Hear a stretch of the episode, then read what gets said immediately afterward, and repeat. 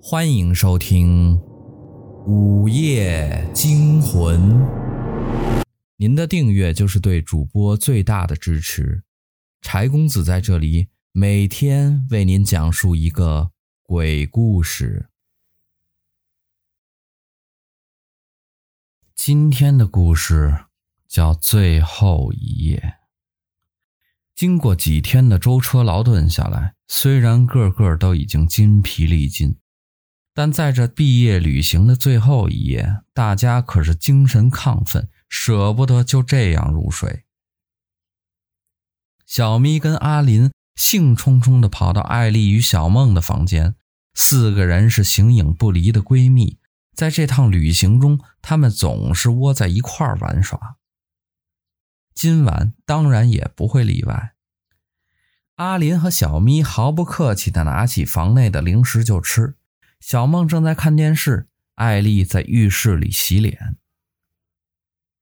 今晚咱们要怎么打发？小咪问道。打牌？小梦转过头来回答。阿林否决。都打了几天的扑克了，你不累吗？那玩什么？小咪接着问道。洗完脸刚走出浴室的艾丽说：“咱们。”玩点刺激的，是什么？其余三个人不约而同地说出声。嘿嘿，我早就准备好了。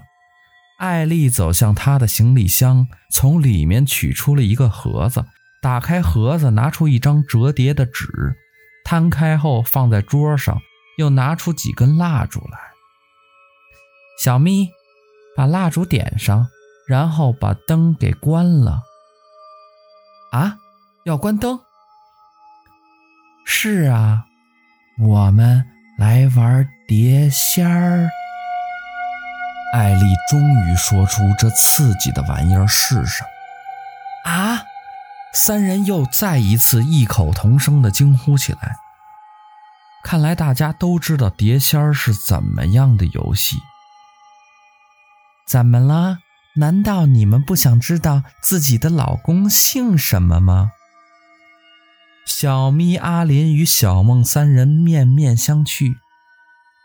好啦好啦，快点儿！艾丽催促着众人快点开始动作。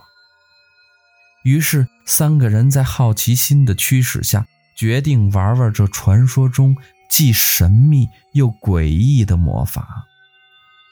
关了灯。四个人分别坐在桌子的四周围，桌上烛火摇曳，刹那间给屋子里增添了一丝令人背后泛起寒意的气氛。来，将你们的食指轻轻靠在这碟子上。艾丽指挥着大家如何做。看来艾丽并非是第一次玩这危险的游戏。四只手指一靠上碟子。艾丽就开始喃喃念着众人听不懂的咒语，空气随着咒语给凝结住，大家的心跳开始加速。动了，虽然碟子只是微微晃了一下，但四个人心里都知道，碟仙儿来了。我先问，小咪这时却是知道要抢先。我这次考试会第几名？碟子缓缓移动到三，然后又奔向七。三十七！小咪惊呼：“这下子回去又得挨板子了。”换我，换我！阿林接着问：“陈浩喜不喜欢我？”阿林对同班同学陈浩的着迷是众所周知的事情，但陈浩总表现得不冷不热，叫阿林不上不下的备受煎熬。他会问这个问题，一点也不出闺蜜们的意料之外。碟仙儿毫不犹豫地直奔不。阿林的脸色一下子就垮了下来，失望之意一览无余。跟阿林比较要好的小咪安慰他说：“跟你说过，要是喜欢你，早就会约你出去。没关系，又不是只有他一个人，还有别人可以喜欢吗？阿林听罢，沉着脸不说话。换我问了，我能不能上第一高中？小梦是他们四个人中成绩最好的，不过想上第一高中应该难度很大才是。果不其然，碟仙儿停在“不”字上，动也不动。见到碟子半天不动，小梦怀疑的问道：“是不是碟仙儿走了？”应该是说你上不了第一高中吧？艾丽直言不讳的点出残酷的事实。小梦也拉下了脸，一路问下来总是让人不愉快。艾丽问了一个既让人愉快又个个都关心的话题：“我老公姓什么？”这下子勾起大伙的兴趣，饶有趣味地等待着答案。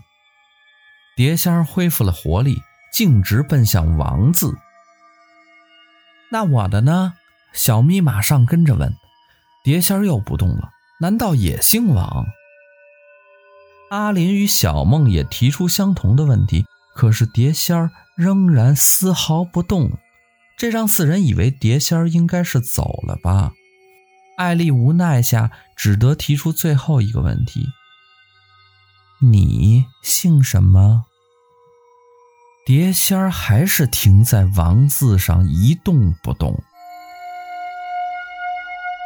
第二天一早到了集合的时间，没见到小咪四人下来，班主任让同学上去叫他们，这才发现小咪、阿林跟小梦早已冰冷了身子，直挺挺地躺在床上，而艾丽却不见踪影。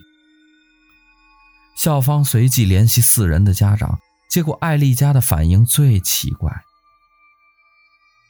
艾丽在出发前一天就已经死了，也不知为何，他死在一个姓王的男子的坟前。